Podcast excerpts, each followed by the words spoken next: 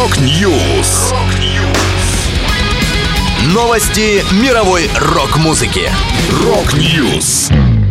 У микрофона Макс Малков. В этом выпуске Deep Purple представили сборник B-side ов. Выйдет большая подборка лучших песен группы UDO. Доро Пеш выпустила поп-версию своего метал-гимна. Далее подробности.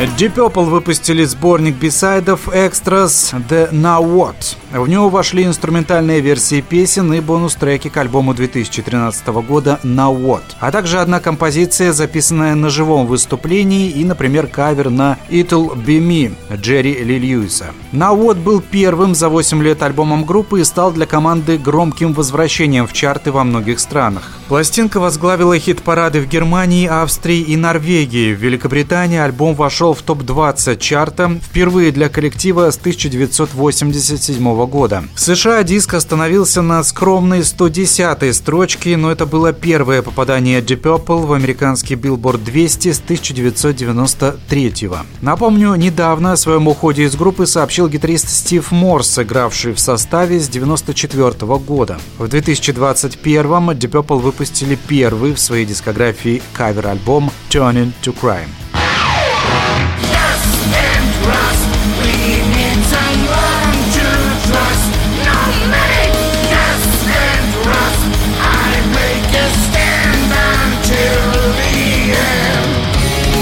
Легендарные немецкие хэви-металлисты UDO завершат юбилейный для себя год сборником лучших песен The Legacy. В 2022 исполняется 35 лет со дня основания группы и выпуска дебютного альбома Animal House, а также 70-летие лидера и вокалиста коллектива Уда Диркшнайдера. Сборник увидит свет 18 ноября на двойном CD. Когда у группы такой богатый каталог, охватывающий почти три с половиной десятилетия, собрать двойной альбом и удовлетворить всех почти невыполнимая задача. Тем не менее, The Legacy — это, безусловно, самая обширная ретроспектива, которую когда-либо делали UDO. В нее войдет 33 трека, включая песни со всех студийных альбомов команды и 4 редкие композиции, которые многие поклонники коллектива услышат впервые. Один из таких раритетов — Dust and Rust, изначально включенный в альбом Steel Hammer 2013 года. Песня уже представлена для прослушивания.